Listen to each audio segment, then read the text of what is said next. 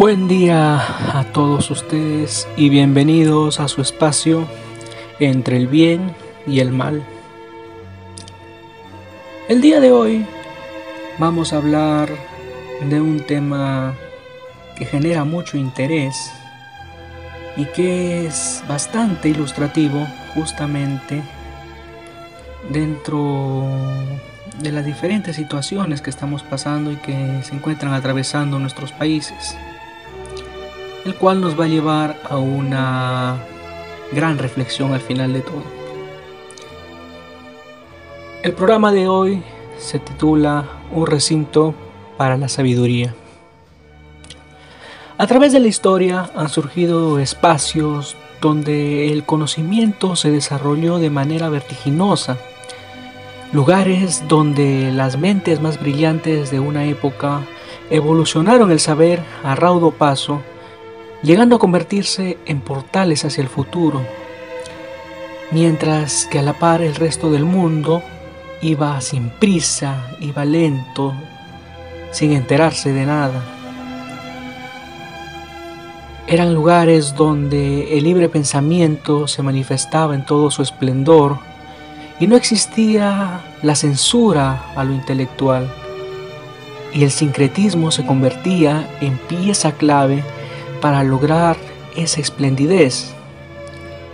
Pues el saber y el conocimiento y la ciencia no se resguardaba de manera chauvinista como es común que sucede en algunos lugares sino que adquiría una relevancia universal. Pero a pesar de todo esto, a pesar de toda la grandeza y las virtudes que tuvieron estos lugares, al igual que todo en este mundo, no estuvo exenta, no estuvo libre de sufrir grandes tragedias, de sufrir, de sufrir grandes desgracias, de subir colosales estragos, como es el caso que muchos de nosotros recordamos, el triste episodio de la Biblioteca de Alejandría, todo aquello que se perdió en el fuego. Pero al igual que la Biblioteca de Alejandría no fue el único espacio donde se desarrolló el conocimiento, donde se desarrolló la sabiduría, donde se desarrolló la ciencia. Existieron varios lugares, desde la antigua Mesopotamia, pasando por el milenario Egipto, donde justamente surgiría la ciudad de Alejandría, en Grecia, en Roma. Pero lo que nos ocupa hoy es hablar de un lugar que durante la Edad Media brilló de una manera tal que logró cambiar el rumbo de la humanidad. Pero pese a ello su historia es ignorada por muchos. Todo ocurrió a inicios de la Edad de Oro del Islam, cuando empezó a entrar en apogeo el califato abasí ocurre un acontecimiento importante dentro de la historia del Islam. La capital en ese entonces era Damasco, pero se decidió fundar una nueva capital a orillas del río Tigris, ese río mítico, muy cercano a las ruinas de la vieja Babilonia.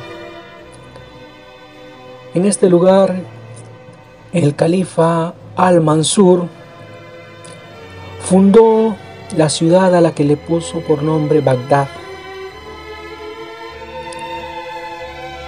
Después de al-Mansur gobernaría un personaje clave y un personaje bastante conocido por quienes amamos la literatura y amamos las historias fantásticas. Y no es otro que el califa Harun al-Rashid, famoso por ser protagonista de muchas de las historias de las mil y una noches.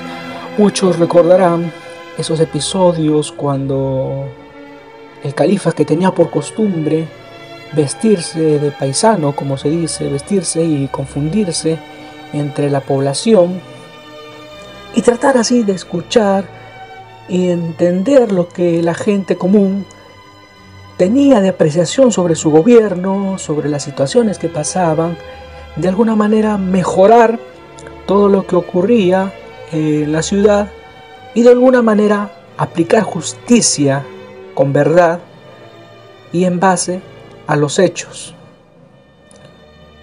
Una situación muy pintoresca la de este personaje, pero que fuera de ello, de lo que narran estas historias fantásticas, también tuvo la gran idea, la gran iniciativa de edificar una biblioteca que resaltaría sobre el resto, del resto que ya habían en la ciudad, una biblioteca que sería la flor del conocimiento oriental, una que no es más y no es otra que la famosa Bait al-Hikmah, también denominada en español la Casa de la Sabiduría. Pero si bien es cierto que Harun al-Rashid, que también cabe recordar, tuvo una buena relación con Occidente y recordar sus buenas relaciones con, con el imperio carolingio,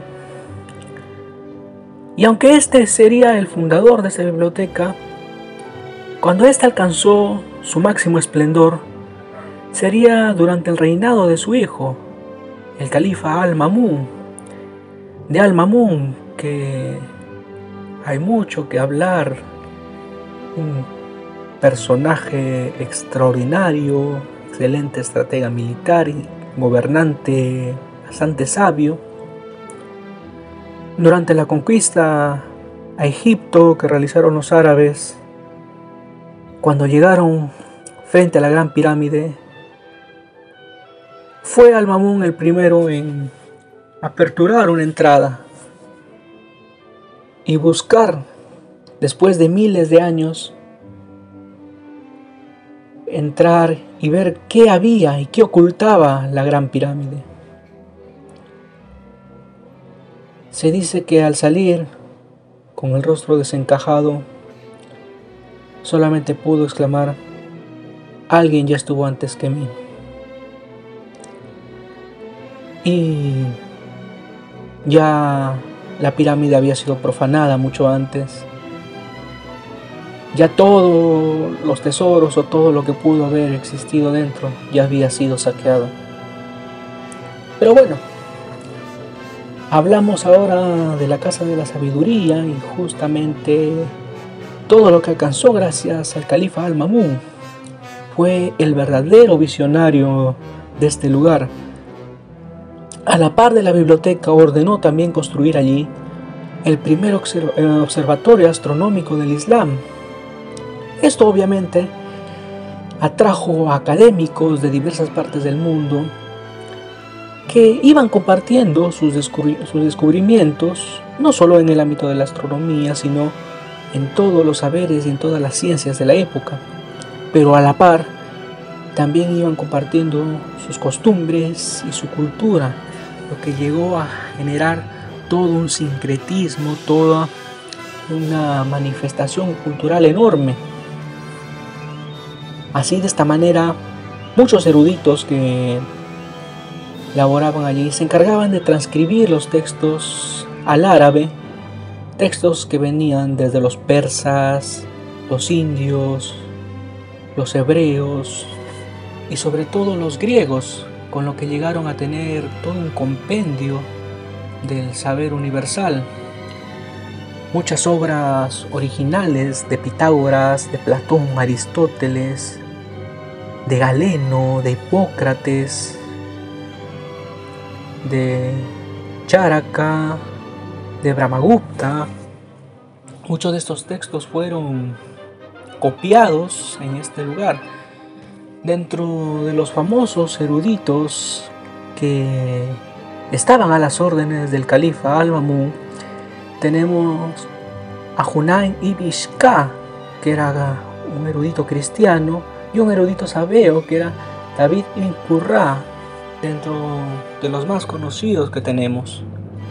Se dice que todos los eruditos tenían que estar a disposición total del califa las 24 horas del día, 7 días de la semana, ante cualquier circunstancia, ante cualquier duda del sultán para que ésta pueda ser subsanada. Una gran labor que tenían que realizar estas personas. Pero con esto, entre los siglos 9 y el siglo 13, Bagdad llegó a ser no solamente la ciudad más rica del mundo, sino también su mayor centro intelectual. Y dentro de los personajes de aquella época que se pueden destacar, vamos a encontrar al poeta y astrólogo Sal-in Harun o a los hermanos Banu Musa, Sibin Ali, y quizás uno de los que más destaca y uno de los más conocidos es sin duda el matemático y astrónomo Al-Khwarizmi.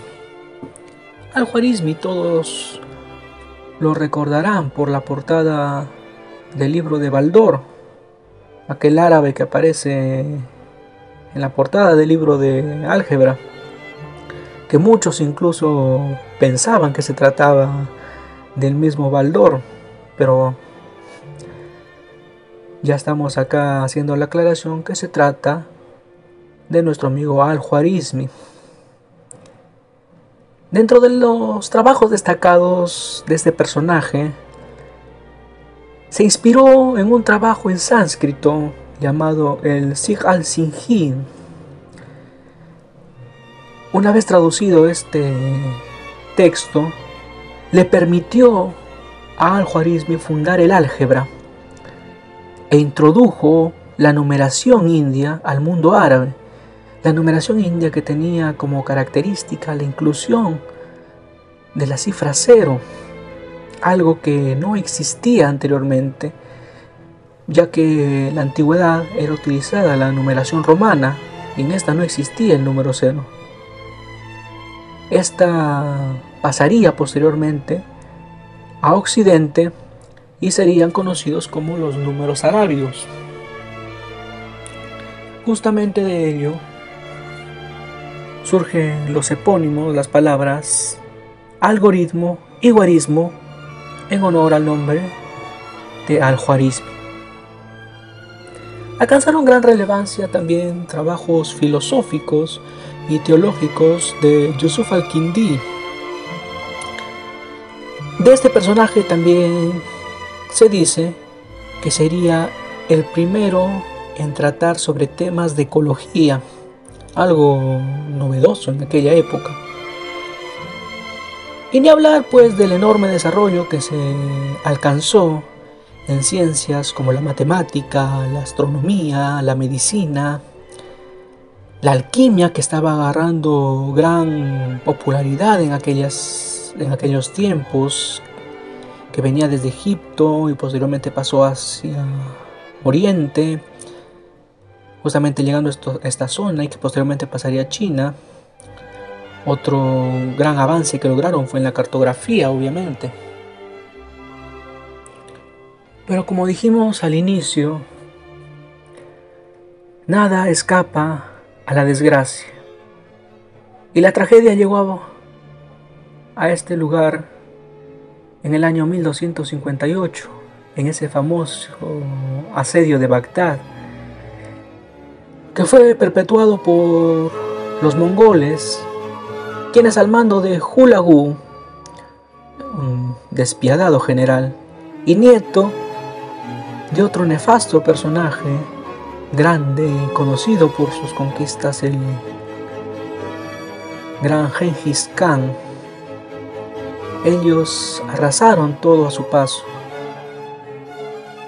Cuenta un relato que un general entró en la sala donde se guardaban las copias del Corán Tomó un ejemplar y lo empezó a revisar. Después tomó otro y notó que era el mismo libro. Fue tomando varios y al notar que se trataba todos del mismo libro del Corán, exclamó, aquí solo hay un libro. Y en ese momento ordenó la destrucción del lugar. Este relato quizás no es corroborado, no se suele mencionar mucho, quizás nunca ocurrió y no sea más que una figura metafórica que pretende explicar que la brutalidad nunca se va a llevar bien con la intelectualidad. Pero a pesar de la masacre perpetuada en aquella oportunidad, surgió un héroe, Nasir al-Din al-Tusi, o simplemente conocido como al-Tusi. Este héroe logró salvar cerca de 400.000 manuscritos antes del asolamiento de la biblioteca y pudo llevarlos a salvo a la ciudad de Marajé. Así es que gran parte de esta sabiduría llegó hasta nuestros días y puede ser disfrutada por nosotros. Pero no queda ahí la gran tragedia de que muchas de las obras originales de Platón, de Aristóteles, de Galeno, de Pitágoras, Muchos de esos manuscritos originales terminaron ahogados en el Tigris y solamente sus traducciones llegaron a ser salvadas. Una desgracia sin precedentes, sin duda. Pero es como todo aquello que ocurre en este mundo y nada está libre. Bien, si algo nos deja de enseñanza todo esto que hemos hablado, es que no podemos mencionar el desarrollo, no podemos jactarnos de decir que somos desarrollados si no existe en nosotros el conocimiento. Y eso ya se entendía desde la antigüedad.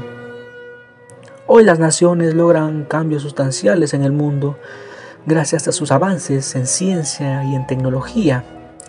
Y esa sabiduría del pasado se refleja en nuestros científicos e investigadores. Los grandes países, las grandes potencias, no se jactan de sus recursos, muchos de ellos ni siquiera los poseen, sino que su verdadera inversión, su verdadero talento, su verdadera magia, está en invertir en educación, en invertir en cultura, en invertir en ciencia y tecnología. Eso es lo que les hace, los hace grandes y no solamente los recursos que poseen. Y eso es lo que hay que procurar. Si en nuestros países queremos lograr esa grandeza, lograr el desarrollo, como hacen muchos. ¿no? Sabemos que las grandes universidades son en realidad cazadoras de talentos y buscan en todo lugar a las personas más hábiles para lograr explotar esas habilidades, cosa que muchas veces en nuestros países de origen no se hace y dejamos que nuestros sabios, que nuestros talentos se terminen fugando. Y ahora sí, en nuestros países queremos lograr la grandeza, queremos lograr el desarrollo, seamos como el califa al-Mamun. Este personaje que un día comprendió que para poder llegar al cielo, primero se debía poner la mirada en él. Bien, con esto llegamos al fin de este programa. Agradecemos mucho a los que nos vienen siguiendo y esperamos vernos en un siguiente episodio en este su canal Entre el bien y el mal. Hasta la próxima.